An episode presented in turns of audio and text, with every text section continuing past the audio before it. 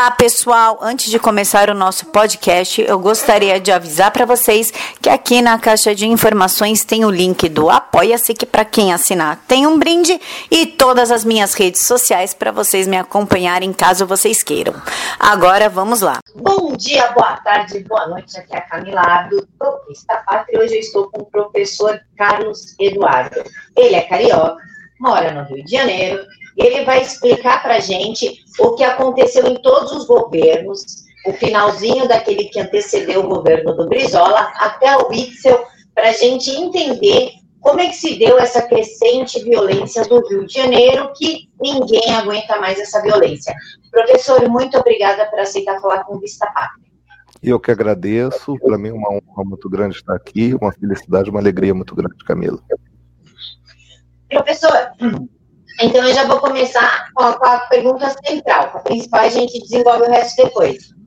Como é que foi o final do governo que antecedeu o Brizola e o governo Brizola, que foi onde começou essa estrutura de violência no Rio de Janeiro? Olha só, em primeiro lugar, eu gostaria de voltar um pouquinho antes no tempo, quando a capital saiu para Brasília. Eu considero uma tremenda lástima a saída da capital do Rio de Janeiro para Brasília. Primeiro, porque ela foi baseada numa falácia que ia desenvolver o Centro-Oeste.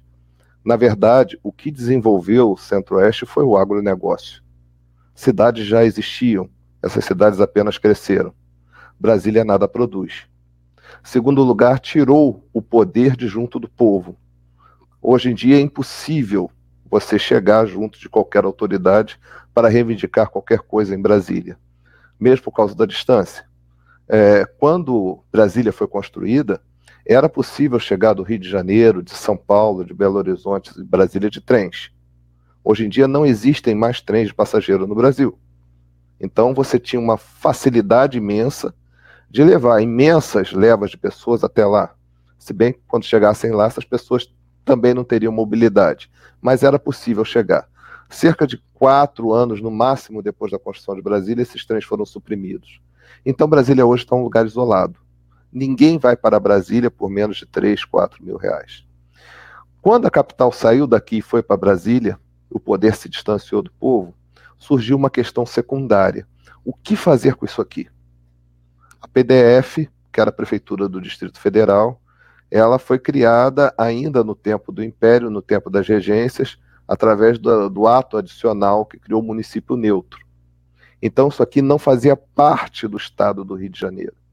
E eles resolveram criar um novo estado aqui, que era o estado da Guanabara. Esse estado da Guanabara, ele teve um governador que foi talvez um dos maiores e melhores governadores que o Brasil já teve, chamado Carlos Lacerda. Não era perfeito, cometeu grandes erros, mas Lacerda foi um, um, um exemplo, um divisor de águas na administração pública brasileira.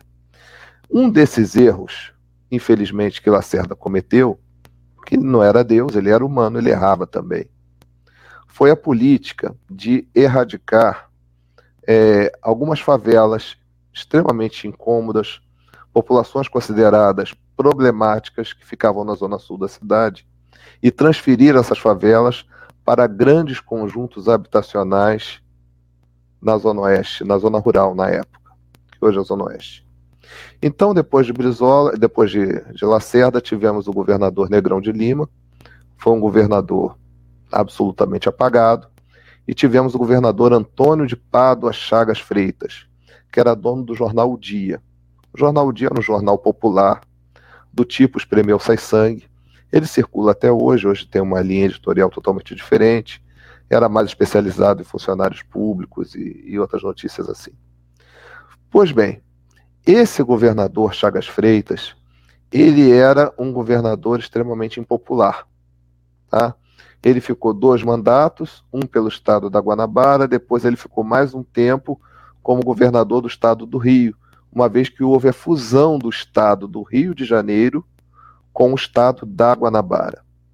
Quando houve essa fusão, o tipo de política que se fazia no estado do Rio de Janeiro, que era uma política é, é, bastante ruim, baseada em, em, na figura dos chamados coroné.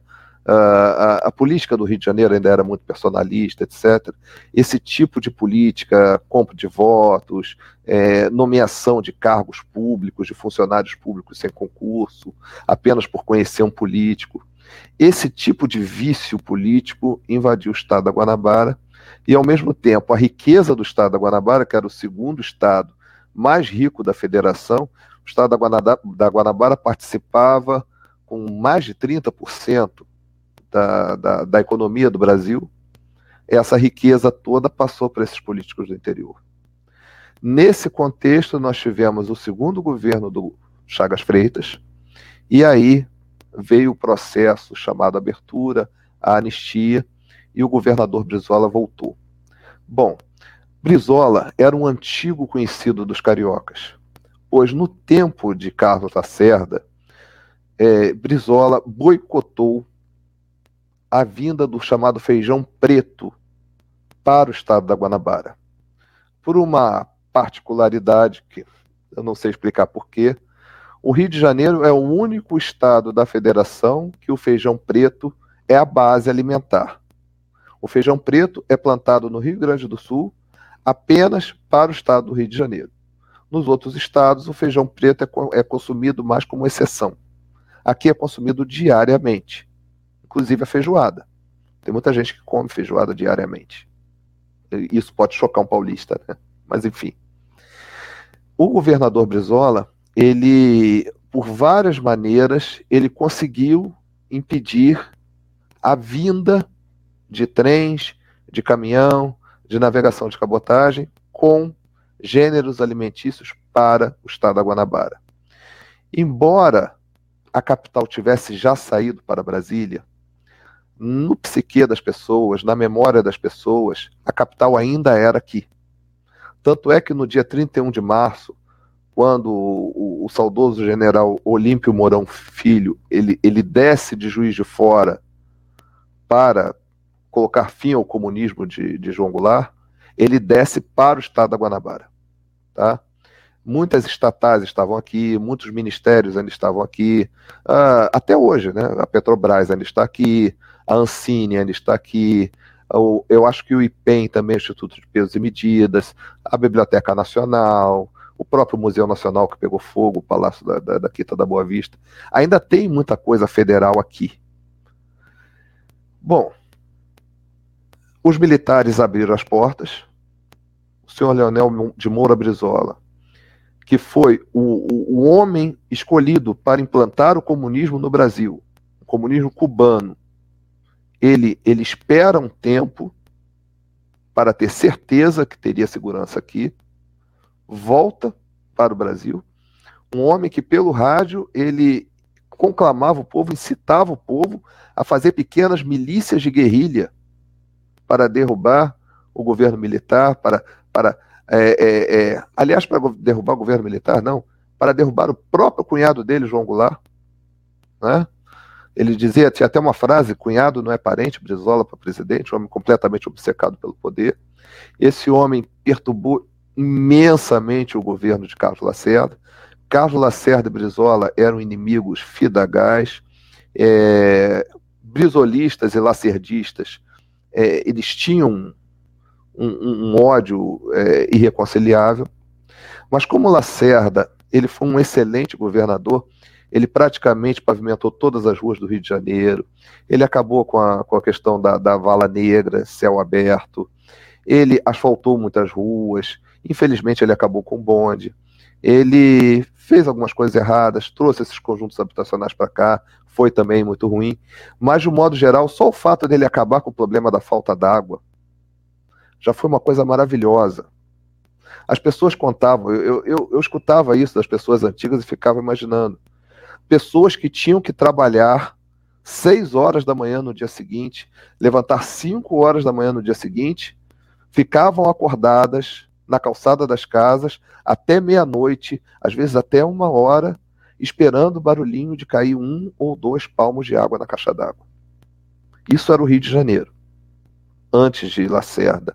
Havia o racionamento, eles um dia pagavam a Zona Sul, no outro dia pagavam o centro. Imagina as pessoas estivessem dentro dos elevadores, né? havia uma hora certa que a luz seria desligada, então a Light orientava todos os motorneiros de bonde a destrancarem os cruzamentos. O negócio era muito bem é, é, cronometrado para que não acontecesse dos bondes pararem justamente dentro dos cruzamentos. E depois, nos outros dias, eles apagavam a zona rural e a Baixada Fluminense, porque a Light ela era concessionária tanto do estado da Guanabara como de parte do estado do Rio. O consumo era muito pequeno por aqui, então eles apagavam tudo junto. E o Lacerda conseguiu acabar com isso. Fez uma termoelétrica em Santa Cruz. Então o povo começou a gostar muito de Lacerda. E ao mesmo tempo o povo começou a, a ter essa ojeriza do brisolismo. E de repente, em 1980, Brizola volta. 81 teve a eleição. Brizola era considerado um azarão. A, a, a pessoa mais cotada para ser governadora era a deputada, não era deputada na época, a ex-ministra da Educação, professora Sandra Cavalcante, que era da linhagem política direta de Carlos Lacerda. Sandra Cavalcante já estava praticamente eleita, quando de repente acontece uma reviravolta na mídia e a contagem dos votos revela Brizola com 32% dos votos. Muito estranho. O voto era feito de papel. Quem contava o voto eram apenas funcionários públicos, sua esmagadora maioria. Eles, na hora de contar os votos, tinham fé pública, ou seja, o que eles diziam que tinha numa urna era realmente aquilo. Os títulos de eleitor sequer tinham a digital da pessoa, tinham apenas uma foto que muitas vezes era foto de infância. Então o processo eleitoral era bastante turbulento, a apuração demorava muito, lugares extremamente quentes, abafados, e as pessoas contando voto de muita má vontade, embora o funcionário público ganhasse dias para fazer aquilo, e uma fraude tremenda em todos os níveis. As pessoas hoje reclamam da urna eletrônica, as pessoas não têm noção do que era fraude no voto de papel. E de repente, não havia segundo turno, Brizola se elege com 32, 33% dos votos. Ninguém teve maioria absoluta. A professora Sandra Cavalcante, que era da linhagem direta do, do, do Carlos Lacerda, Carlos Lacerda tinha morrido seis anos antes, a memória dele ainda estava recente. A professora Sandra Cavalcante é alijada do sistema. Então, o governador Chagas Freitas, ele se envolveu numa coisa que eu considero um dos maiores erros políticos no Brasil, que é feito desde o presidente Marechal Hermes até os dias de hoje, que é a política dos grandes conjuntos habitacionais. Quando eu digo grandes conjuntos habitacionais, eram conjuntos para mil, mil setecentas, mil oitocentas, duas mil trezentas famílias. Eles viram o, o MDB na época, ele viu que o grande conjunto habitacional no Rio, ele era um celeiro de votos. Muitos políticos viram isso, perceberam isso. Então eles faziam todo um, um esquema de obras parciais. O que, que eram essas obras parciais? Por exemplo, pavimentar uma rua até a metade. E essa pavimentação acabaria exatamente no dia da eleição. Colocar água numa rua até a metade. Iluminar uma rua até a metade. Isso geraria muitos votos. Então eles deixaram todo um esquema pronto para o brisolismo se implantar. O brisolismo chegou, pegou essa população extremamente carente, extremamente cansada de mentiras, vivendo em condições péssimas e colocou um dos pilares do brisolismo, que acabou sendo um dos pilares da esquerda hoje, que é a militância em nível local, capilaridade. Isso falta muito à nossa direita hoje. Ele colocava, pegava ali, naquela rua, quem era o, sujeito mais ligado a fazer essas coisas, a, a falar em público, a, a, correr atrás de autoridades, a fazer abaixo assinado, pegava aquele sujeito e dava o telefone do palácio. E aí, para surpresa de todos, aquele sujeito ia no orelhão, porque na época ninguém tinha telefone em casa, ia no orelhão, telefonava para o palácio, e por incrível que pareça, o senhor governador Brizola atendia pessoalmente. Atendia, e esse cidadão fazia a queixa lá de alguma coisa, e no dia seguinte, o governador passava por cima de prefeitura, passava por cima de secretarias, passava por cima de todos os órgãos para executar aquele serviço. A Constituição de 67 dizia que nas capitais, nas grandes cidades e nas áreas de segurança nacional, o prefeito seria nomeado pelo governador. Isso era um cenário maravilhoso, se você tivesse todos os governadores alinhados com a direita mas de repente você tem um Brizola governador. Então, o prefeito aqui era chamado na época pelos jornais de é, apelidos de pejorativos, né? Doméstica, é, empregadinha, até um tanto preconceituosa, já. empregadinha do governador, doméstica do governador, de modo que a prefeitura era uma ficção jurídica. Era o Estado que mandava. E esses grandes conjuntos habitacionais, eles rendiam milhares e milhares e milhares de votos. Esse é o primeiro ponto. São essas pessoas que faziam a ponte direta entre o partido, que era o PDT, que era o partido do Brizola, o próprio Brizola, e a população no varejo dos votos. O segundo ponto que firmou o brizolismo, extremamente nocivo à população, não combater mais o narcotráfico. Então, a, a, a venda de drogas, de qualquer tipo de entorpecente, a cocaína na época ainda era uma, uma droga cara demais. Vendia-se muito pouco cocaína no Rio de Janeiro. Mas a maconha sempre foi mais barata, mais fácil de produzir, enfim. Então, foram dados ordens explícitas à polícia, à Polícia Militar do Estado do Rio de Janeiro, que não subisse o morro, que não combatesse os traficantes de drogas. Isso aí nas favelas que ficaram ainda nas regiões ricas da cidade, tá? Na zona sul, no centro. A zona norte na época não estava tão favelizada como hoje. Hoje em dia a zona norte está totalmente favelizada, mas eram favelas mais pobres. Mas mesmo assim, além do consumo local, começou a ter um consumo de uma elite, classe média, que começou a parar ali e comprar. O terceiro ponto do brisolismo é o funcionário público. O brisolismo não tinha qualquer tipo de responsabilidade financeira com o erário. Em outras palavras, eles colocavam aumento em cima de aumento no funcionarismo público. Para você ter uma ideia, nós estávamos na época com taxas de inflação em volta de 16 a 20% ao mês, talvez um pouco menos e todo mês reajuste automático, sendo que a cada três ou quatro meses uma folha complementar. Você imagina, você gasta todo o seu dinheiro no cartão de crédito, na época não havia cartão de crédito, mas supondo que houvesse alguma coisa assim, você gastou todo o seu dinheiro, você está completamente afogado em dívidas e de repente vem o seu patrão que é o governo do estado, o governo do município, e diz: olha, agora você, esse mês você vai ter dois pagamentos, dois salários. Então foi um caso de amor à primeira vista, né? O funcionário público ganhando folga, o funcionário público é bem verdade, né? Quando o Brizola fez alguma pouca coisa certa, a gente tem que tem que elogiar. Ele fez um rigoroso combate ao funcionário fantasma, tá? Ele combateu muito o funcionário fantasma, mesmo porque ele precisava de dinheiro. Tá? Talvez não fosse tanto pelo aspecto da moralidade, mas por um aspecto estratégico. Ele precisava de dinheiro. Então, o funcionarismo público ele teve um acréscimo no padrão de vida dele que foi, foi absurdo. E isso fez o terceiro pé. Então, você tem funcionários públicos completamente fanatizados pelo brisolismo.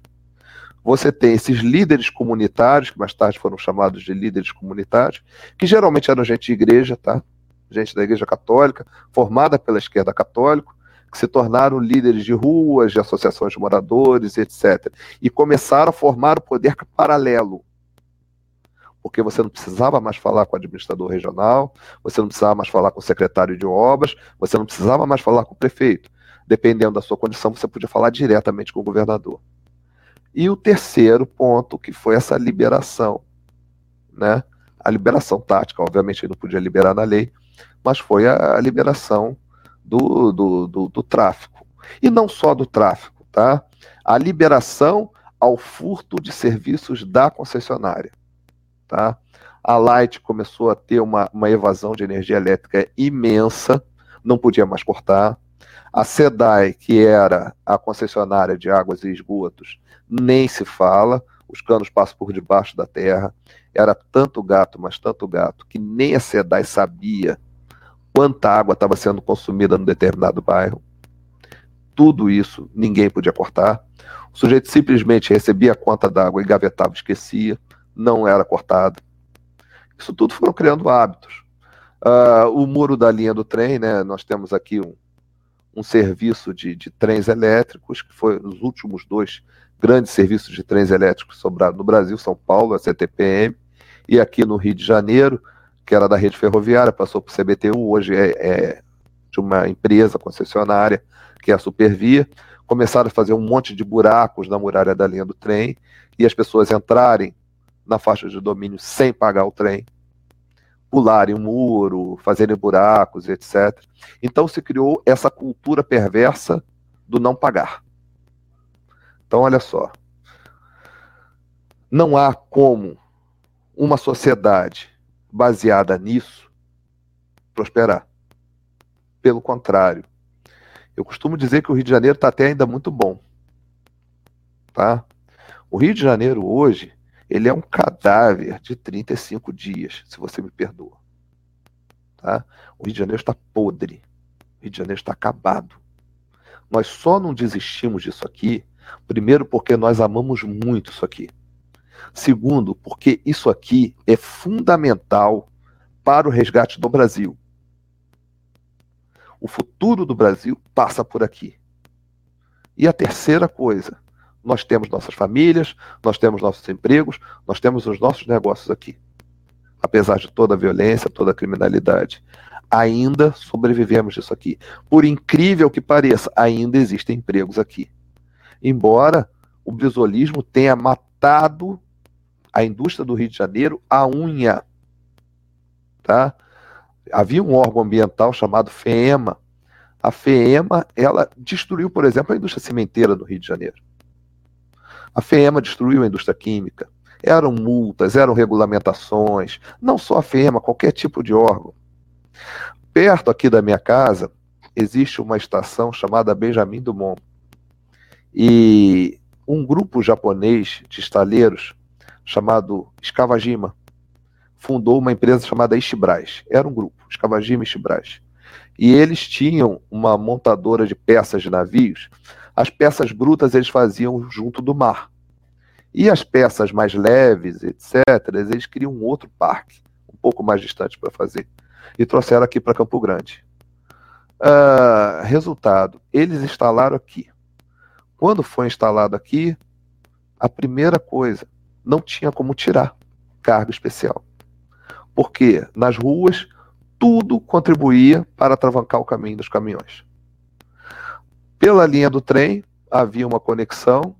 Em 76, a rede ferroviária proibiu o tráfego de cargas nas linhas de subúrbio. Então eles não tinham mais como descer as peças deles de trem. Eram peças pequenas, eram peças mais sofisticadas, mas ainda assim, pequeno para um navio é muito grande. Então aquilo passava, batia em sinal de trânsito, batia em fiação, enfim. E problemas com a vizinhança, é, conflitos. Quando acaba, a Estibras passou ali 11 anos, 12 anos. Eles simplesmente abandonaram aquilo e saíram e largaram. Toda a indústria naval do Rio de Janeiro foi destruída. Hoje em dia, eu sei que esse fenômeno não foi apenas aqui no Rio de Janeiro, não. No Ocidente inteiro, a indústria naval foi destruída nessa época, entre os anos 80 e 2000. E hoje a gente sabe por que, que a indústria naval foi destruída. Ela foi toda levada para a China. Né? Não é uma mera coincidência.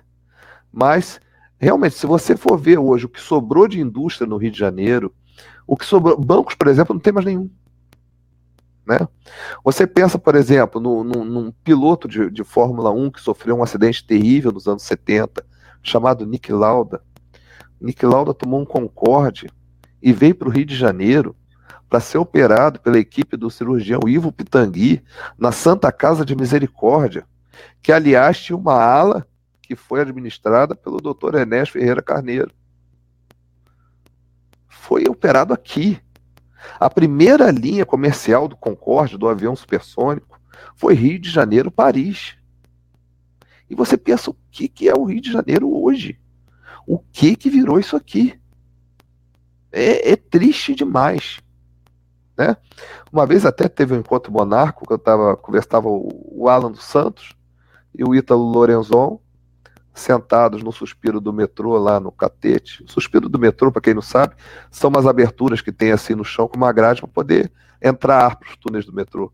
Eles estavam ali sentados e eu tive eu tomei a liberdade, perguntei para o Alan, e aí, Alan, o que, que você sente cada vez que ele volta no Rio de Janeiro? Ele disse, eu sinto vontade de chorar. Eu falei, é exatamente a minha percepção. E você estava, no caso, ele estava vindo lá do sul, eu vindo de um bairro para o centro da cidade, para a Zona Sul, eu tenho vontade de chorar. Isso aqui é, é, é deprimente. Mas isso também não quer dizer que nós vamos entregar os pontos, não, tá? Professor, é, existe uma história de que o Brizola proibiu a polícia de subir no morro por conta da filha dele. Ou seja, ele prejudicou todo o Rio de Janeiro para proteger a filha dele, que era usuária. Essa história confere? Positivo. Essa história confere. Eu não acredito que ele tenha proibido especificamente por causa dela, tá? Mas houve realmente um episódio.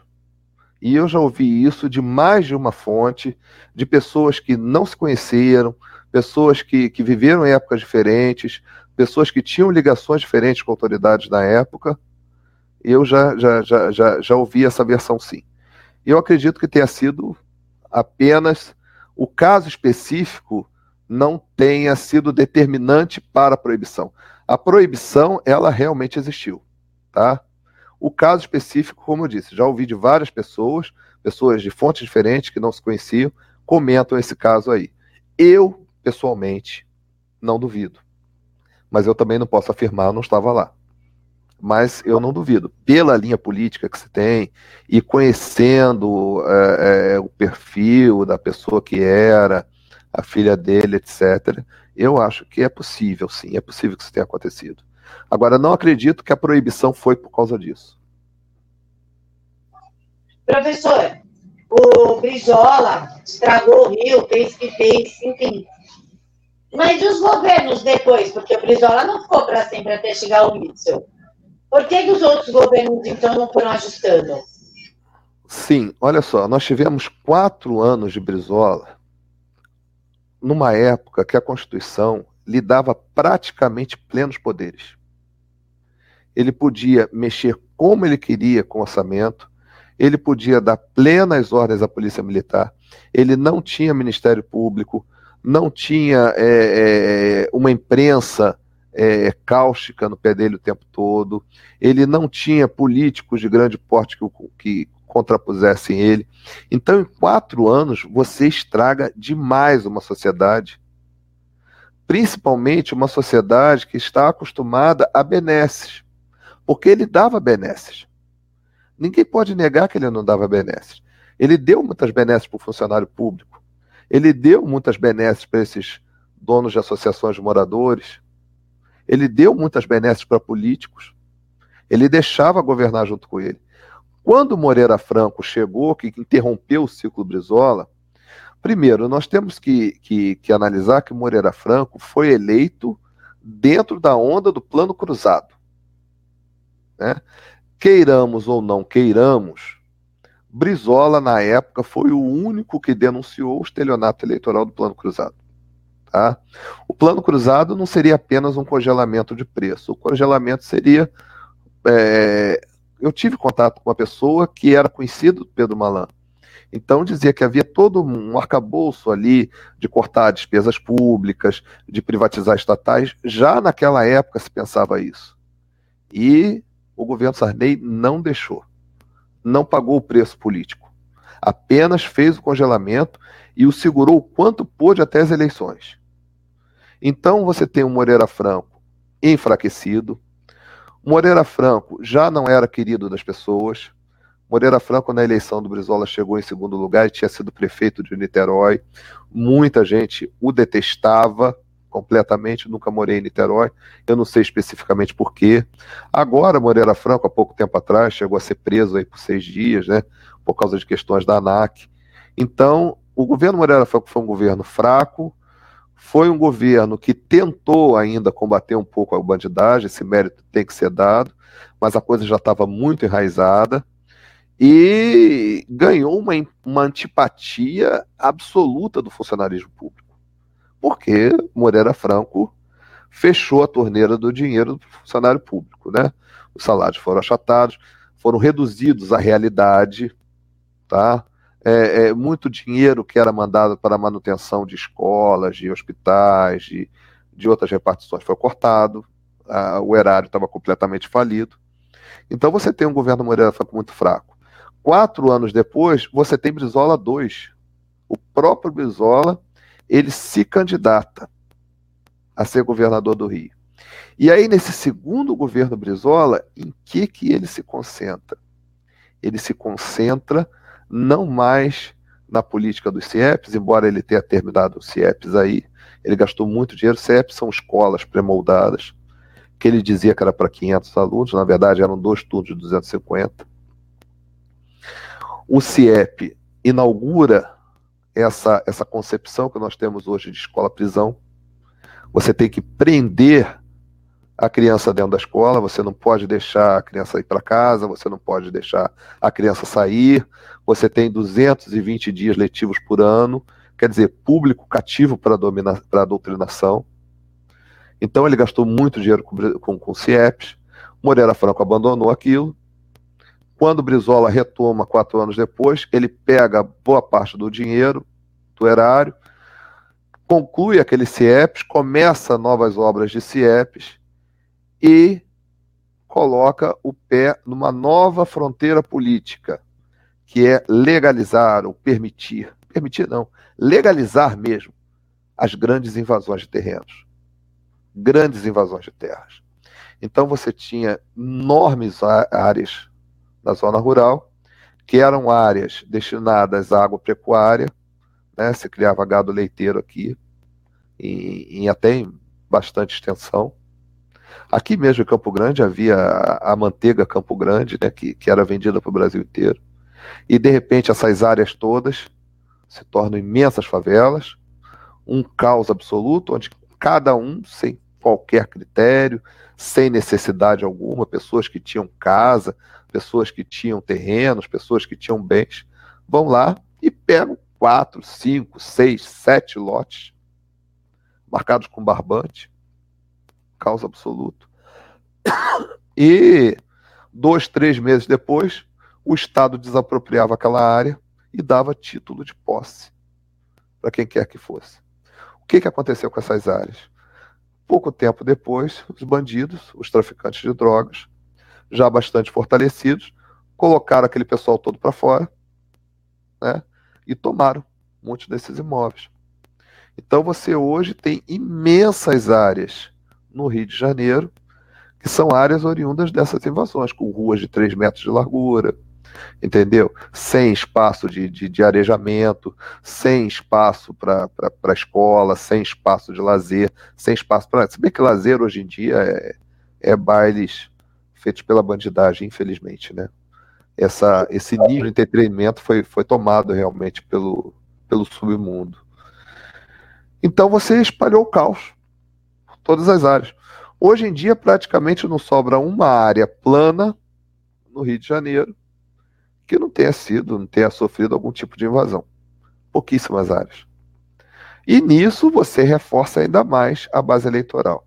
Quando o Brizola saiu, entrou o, o advogado Nilo Batista, né? conhecido por ser um grande defensor de perseguidos pelo governo militar. Né? Quando a gente diz perseguidos pelo governo militar, você já sabe de quem a gente está falando. Depois que passou o Nilo Batista, veio o governo Marcelo Alencar, já pegou isso aqui completamente destruído. O próprio Marcelo Alencar era filho político de Brizola. E depois veio César Maia. César Maia também era filho político de Brizola. Fez muito proselitismo com o funcionário público, muito proselitismo com a terceira idade. E nisso do proselitismo com a terceira idade, uma figura completamente obscura, que era um simples deputado estadual, chamado Sérgio Cabral Filho. O Sérgio Cabral, pai, ele era do movimento comunista, ele inclusive teve que deixar o Brasil durante o governo militar. O Sérgio Cabral Filho viu nesse filão aí da terceira idade um nicho político no qual poderia implantar o governo dele. Veio o governo garotinho, os, os garotinhos são um pessoal que vem de campos, que me desculpe se tem algum defensor da família Garotinho escutando isso, foi um desastre total para Campos, né? É, aquela, aquele modo de fazer política do Estado do Rio, né, que veio para cá. Então, nós não tivemos ninguém. Nós não tivemos ninguém. E agora o, o Wilson Witzel, ele começou simplesmente a enfrentar a bandidagem, coisa que não se fazia com seriedade há muito tempo. Né? Se você for me perguntar sobre os outros aspectos do governo Witzel, é desenvolvimento, essa coisa toda, eu diria que ainda é muito cedo para avaliar, mas ele realmente tem esse mérito de ter enfrentado a bandidagem. Infelizmente, agora estão surgindo aí é, divergências com o governo Bolsonaro, isso é, é uma pena, né? Porque acaba é, tirando um pouco da nossa, vamos dizer, do nosso entusiasmo, né, da nossa alegria por tê-lo como governador, mas de fato ele não pode ser penalizado pelo estado de caos que ele herdou depois de 30 anos de bisolismo. Veja bem, não são 30 dias, não são 30 meses, são 30 anos. É mais de uma geração. As pessoas hoje simplesmente não sabem pensar fora da gaiola. Tá? Eu posso te dar um exemplo. Falando com uma pessoa, que é uma autoridade, sobre questão de faixa de domínio de ferrovia invadida. O sujeito simplesmente vai lá e faz o barraco dele em cima dos trilhos, literalmente. O tráfego foi interrompido por um motivo qualquer, passaram-se alguns anos, o sujeito vai lá e faz uma casa. E aí a gente estava falando do ramal de Mangaratiba, que é um ramal que sai de Santa Cruz. Ah, mas olha só, já fizeram 140 casas em cima. Sim, fizeram. 140 casas. Em cima da linha do trem, que é terra da União. Ah, mas nós temos que indenizar. Inclusive, casas boas, não sei o quê, temos que, temos que indenizar. Peraí. Como é que é isso? Onde nós estamos? É uma pessoa boa, é uma pessoa sensata, é uma pessoa honesta. Mas as pessoas já não conseguem mais pensar fora da gaiola. Não conseguem. Tem que indenizar quem invadiu o espaço público. Tem que indenizar quem edificou no canteiro central de uma avenida. Durante é, os anos 2000, nós tivemos aqui um, um, trabalho muito legal com um padre que veio aí de São Paulo, padre Hélio Buch Júnior, padre tradicionalista, excelente padre. Quando ele chegou aqui, ele ficou chocado. Ele disse: Olha, São Paulo tem muita favela, mas barraco, casas de alvenaria edificado em canteiro central, eu nunca vi. Em canteiro de avenida. Né? Ele ficou chocado com o nível de caos que está o Rio de Janeiro. Estava na época, né? Hoje está muito pior. Então as pessoas perderam a noção de tudo. As pessoas perderam a noção do belo, as pessoas perderam a noção da, da, da, da funcionalidade do espaço, as pessoas perderam completamente aquela alegria que o carioca tinha. O Rio de Janeiro era uma das poucas cidades nos anos 90 que você estava andando pela rua e de repente via um estranho e começava a conversar com você. Cidade grande, isso não existe mais em nenhum lugar do mundo. O Rio de Janeiro foi uma das últimas cidades que ainda teve isso. Foi tudo perdido. Tudo perdido. Hoje, ele é amargo, ele é, ele é calado, ele é introspectivo, ele, ele só, se, só se solta realmente quando está em grupo de confiança. Ele não fala mais, completamente manietado, completamente masculado, e não sabe pensar diferente daquilo. É claro, durante 30 anos ele só recebeu esse tipo de doutrinação, inclusive na escola. Uma escola feita para imbecilizar. É, é, é eu, difícil. Eu estive aí no Rio, né? Foi quando eu conheci o senhor, inclusive. Eu, eu, na minha experiência do tempo que eu fiquei aí no Rio, deixa claro, não moro aí, tá? Fui como turista. É, eu não senti a violência, como falam, não, não senti tanto que eu andei com meu celular na mão à noite, fui num restaurante aí próximo para comer, e durante a manifestação, as pessoas foram muito solícitas a mim. Me ajudaram, me encaminharam, me acompanharam a diversos locais. Por que, que essa dissonância, então? É porque, não sei, eu vim de São Paulo, as pessoas se solidarizaram porque me sentiram meio perdida. Por que essa dissonância? Olha só, quando Dom João VI chega aqui no Rio, em 1808, o Rio de Janeiro tinha em torno de 4 a 5 mil habitantes. Ele vem com 20 mil pessoas. Então, é da vocação do carioca receber quem vem de fora. O carioca, apesar de todos os defeitos, ainda é um povo extremamente acolhedor. Isso você pode notar em qualquer lugar. Você pode parar em qualquer lugar do Rio de Janeiro e pedir uma informação o sujeito pode até se atrapalhar querendo te ajudar. Ele querendo te ajudar, ele pode te indicar um caminho que talvez não seja o caminho melhor, na ânsia de te ajudar. Isso está gravado na alma do carioca, isso não foi perdido. Isso é uma das coisas boas que não foi perdida. Tá? Agora, você andou pela Zona Sul e você viu realmente é, coisas que, para nós cariocas, doeram muito. Por exemplo, você estava lá em Copacabana. Você sabe que toda aquela avenida ali foi roubada da praia? Certamente você não sabe disso, porque você não era do Rio de Janeiro. Em 76, haviam 4 metros de calçada na Avenida Atlântica, mais 6 metros de pista, e depois o calçadão. Essa faixa de asfalto foi alargada hoje para 60 metros tudo foi tirado da areia. Hoje em dia, da beira do calçadão, você vê o mar, você escuta o mar. Então foram obras, foram intervenções, é, é, prédios que foram construídos, viadutos, chamados elevados, tipo o Minhocão que tem aí em São Paulo. Foram coisas horríveis que foram feitas no Rio de Janeiro em termos de obra, em termos de intervenção, que deixaram a cidade muito feia. Mas mesmo assim, né, o Rio de Janeiro ainda tem uma beleza muito grande. Agora, essa questão da violência, de fato, foi criada uma paranoia de violência aqui no Rio de Janeiro. Por quê? E aí a gente toca na questão do jornalismo. Havia em Caxias, Caxias é um município que tem aqui perto, havia em Caxias um jornal chamado Luta Democrática. Foi feito até um filme sobre o deputado Tenório Cavalcante, que era o senhor e dono lá de Caxias, a típica política do Estado do Rio, né? Sem querer desfazer de quem é do Estado do Rio mas a típica política de lá. E esse Tenório Cavalcante comprou um jornal falido chamado Luta Democrática, que não vendia quase nada. E um dia ele chegou na, na redação do jornal que ele tinha comprado, e o redator estava lá tentando montar, naquela época, chamavam de diagramação, né? Colocavam lá quase que um quebra-cabeças da chamada, o nome do jornal, a manchete principal, as manchetes secundárias e tal. E o filme mostra bem isso. Ele mandou jogar tudo aquilo fora e inventou uma fake news. Defunto podre num saco de farinha. Não havia defunto, não estava podre, não havia saco de farinha. Tudo era invenção dele. O texto, a redação, etc. Quando ele colocou aquilo nas bancas para vender, vendeu que nem água no deserto.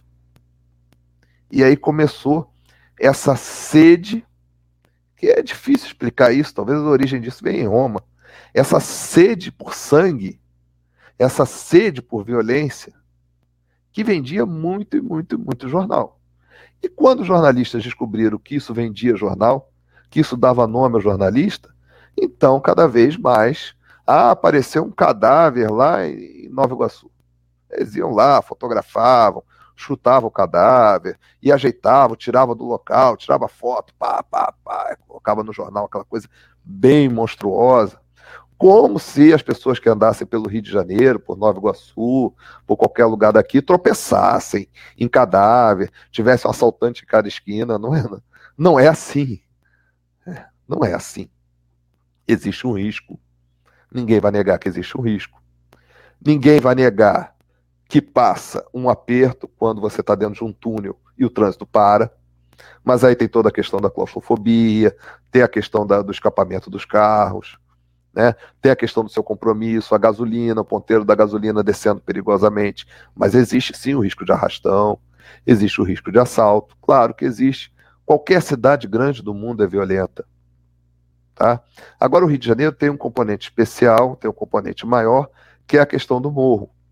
Então, os bandidos lá em cima, eles dão um tiro aleatório aqui embaixo. Eles dão tiros aleatórios dentro da própria favela eventualmente esses tiros matam alguém. Quando esses tiros matam alguém, uma, uma, uma, idosa, uma criança, qualquer coisa, a culpa já está pronta nas redações de todos os jornais. A culpa é sempre da polícia. Você está entendendo? Por que, que se criou essa paranoia, essa obsessão em torno da violência? É claro, nunca é do bandido. A violência é sempre da polícia.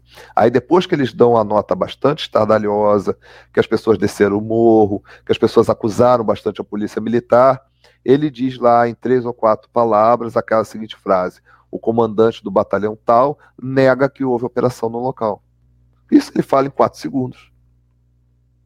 Ele faz dois, três, quatro minutos de carnaval e não é só a Globo, tá? Eu odeio a Globo, tá? Por mim, lamento por quem trabalha lá. Por mim, a Globo já estava arrasada e salgada, como fizeram com a Casa de Tiradentes, lá em São João del Rei. Mas não é só a Globo que faz isso. Eles ficam quatro minutos fazendo esse carnaval de violência em cima da polícia militar, em cima de um desequilibrado mental que pegou um revólver, uma arma de fogo e matou alguém, e encobertam a, a verdadeira origem da, da, da, violência, que é o narcotráfico. Professor, eu vou fazer duas perguntas aqui já. É, a primeira pergunta. Eu reparei que tem muito morador de rua lá perto dos quiosques à noite. E com monte. Me explicaram que o governo anterior ao Whitson é, proibiu a polícia de retirar esses moradores de rua. A primeira pergunta, isso é verdade? A segunda pergunta, a, aqui em São Paulo passa-se uma impressão que a polícia do Rio de Janeiro ela tem um caráter mais violento, até por conta da violência do Rio de Janeiro, e às vezes acaba cometendo excessos e vai, mata um estudante que numa foto do Facebook está com um fuzil na mão. É um estudante diversificado. Até onde a, essas matérias em relação à PM é para vitimizar o bandido e até onde é verdade, porque eu precisei da PM aí para uma questão de informação e o PM simplesmente saiu de onde ele estava e me acompanhou. Então eu achei meio dissonante essa questão da polícia ser grosseira e agressiva com que eu presenciei aí no Rio. Olha, em primeiro lugar, vamos falar sobre o problema do crack. Hoje em dia, não existe mais a figura clássica do mendigo todo esse pessoal que hoje está no crack foi arrancado da cachaça. Houve uma substituição. O Nietzsche não escrevia nada que prestasse, não recomendo para ninguém. Se você tiver um livro do Nietzsche, queime. Mas ele disse uma coisa muito interessante. Você só destrói uma coisa colocando outra em seu lugar. O que que essa gente fez esses grandes narcotraficantes, eu não estou nem falando do, do, do, vagabundo todo esfarrapado lá em cima do morro, não. Aquele só quer curtir a vida, ter 50 mulheres e comer sorvete que bom roubado, e depois ele sabe que no máximo em dois, três anos vão abater ele e vai vir uma nova geração. Os grandes, os cérebros do narcotráfico, eles pensaram o seguinte: vamos arrancar esse sujeito que está na infelicidade do álcool, que é o mal menor e vamos fazer ele consumir o crack. Você pega todos os restos de droga que tem, junta ali com terra, com farelo, com resto de cocaína, com tudo que é porcaria, bota no forno de novo e faz o crack. E você vende mais barato que a cachaça. E você tem um poder de vício muito maior. Esse é o ponto um, antes de esclarecer.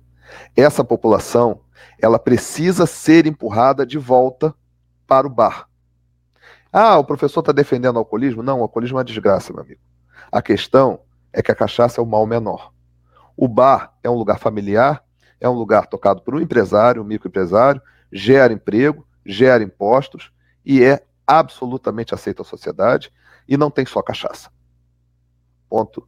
É, isso eu queria colocar antes. Segundo, o governo anterior ele proibiu a polícia de recolher essa, essa população. Olha, eu acho que essa informação não procede, mesmo porque não era a polícia que recolhia.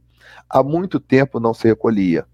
Havia uma, uma, uma estatal, um, um departamento, chamado Fundação Leão 13. O Lacerda, vamos voltar de novo lá atrás. O Lacerda, embora ele fosse aquele ardoroso defensor anticomunista, naquela época as pessoas tinham a ilusão de que algumas ideias comunistas eram boas. Por exemplo, Lacerda fez uma reforma agrária. O mercado São Brás em Campo Grande.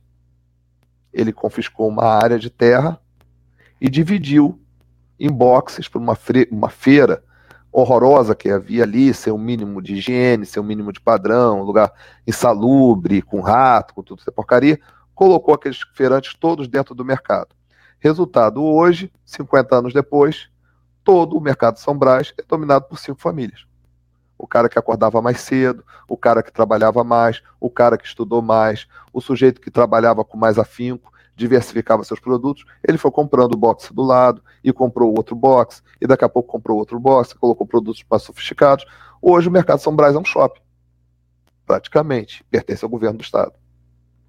Né? Então, é, essas, essas ideias igualitárias, todo mundo tem a casa igualzinha, todo mundo ter é, a lojinha igualzinha, com uma piazinha de presídio, uma torneirinha no box, uma lâmpada. É claro que as pessoas são diferentes. Então o Lacerda tinha essa ideia de colocar a palavra que se usava na época, mendigos para trabalhar. Os mendigos iriam trabalhar recuperando o mobiliário das escolas públicas. Ora, pessoal, sejamos sensatos. A pessoa que está em condição de rua, ela vai trabalhar? É claro que não vai. Não vai trabalhar. Primeiro, a pessoa que está em condição de rua, geralmente já estava, na época, dominada pelo vício do álcool. Segundo, essa pessoa vai trabalhar como escravo, troca de, de, de, de comida e abrigo durante um tempo para ser ressocializado. Mas vem cá, todo o passado daquela pessoa às vezes problemas neurológicos, problemas sociais, é, é problemas de violência extrema. Então, só na cabeça dessa gente que isso ia dar certo. Obviamente não deu certo. O que, que aconteceu? A Fazenda Modelo começou, da Fundação Leão 13, começou a recolher essas pessoas, levava para lá, e dias depois, essas pessoas não podiam ser confinadas. Isso é cárcere privado. A própria lei não permite. Dias depois, essas pessoas estavam perambulando de novo pelas ruas aqui da Zona Oeste, etc. Então, quando ele diz assim, foi, foi proibido de recolher, já era proibido há muito tempo.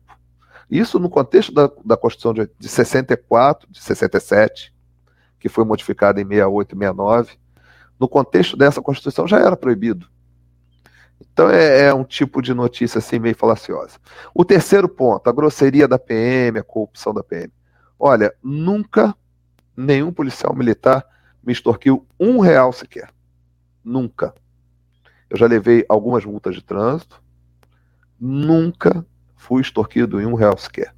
Houve uma vez que eu entrei numa área, levei uma fechada de um ônibus Entrei numa área exclusiva para ônibus, na rodoviária Novo Rio, não tinha como sair, deixei o carro lá longe, voltei, conversei com o guarda, ele tinha me multado, ele tirou a multa. Para você ter uma ideia. Eu acho que o PM é muito grosseiro com quem é grosseiro com ele. Agora, se você chegar e se mostrar uma pessoa educada, uma pessoa gentil, uma pessoa eu penso que mesmo aqueles que desonram a farda, tá? Existem sim, existem as laranjas podres. Mas mesmo aquele que desonra a farda não vai te tratar mal de graça. Isso, isso foge à, compreensão. Como na escola. Na escola a gente recebe pais de alunos que nem sempre são pessoas delicadas, são pessoas é, convenientes, nem sempre são pessoas respeitosas ali com o ambiente.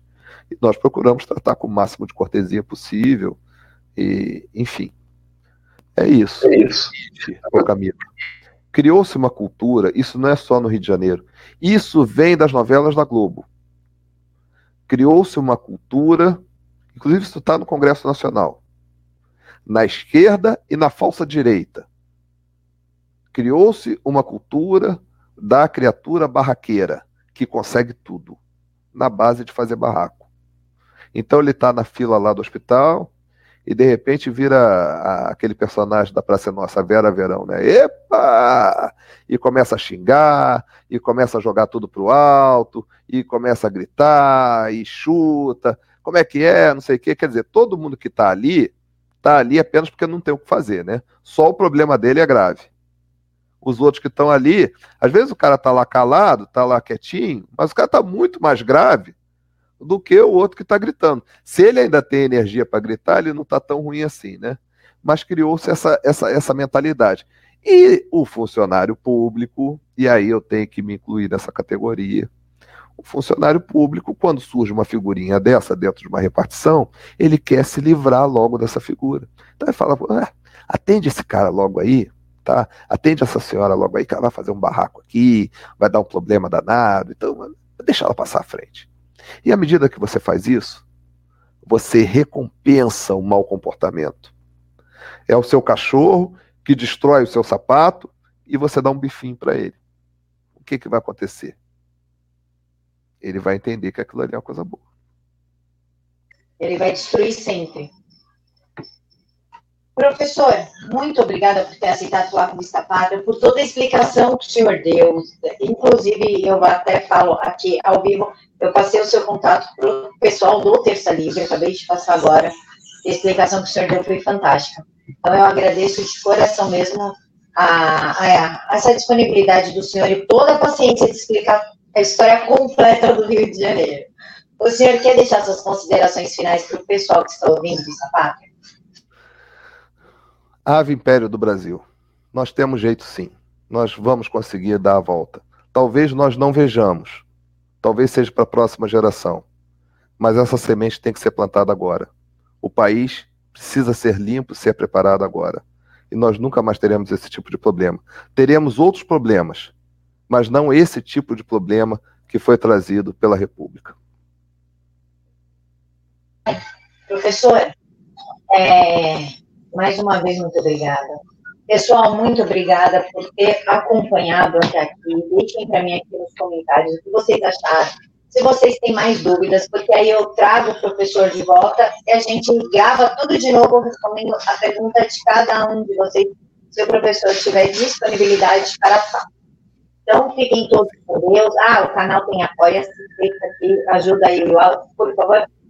E fiquem todos com Deus, que Jesus abençoe muito, muito a vida de vocês e que somente a vontade dele prevaleça na vida de cada um de vocês. Muito obrigada.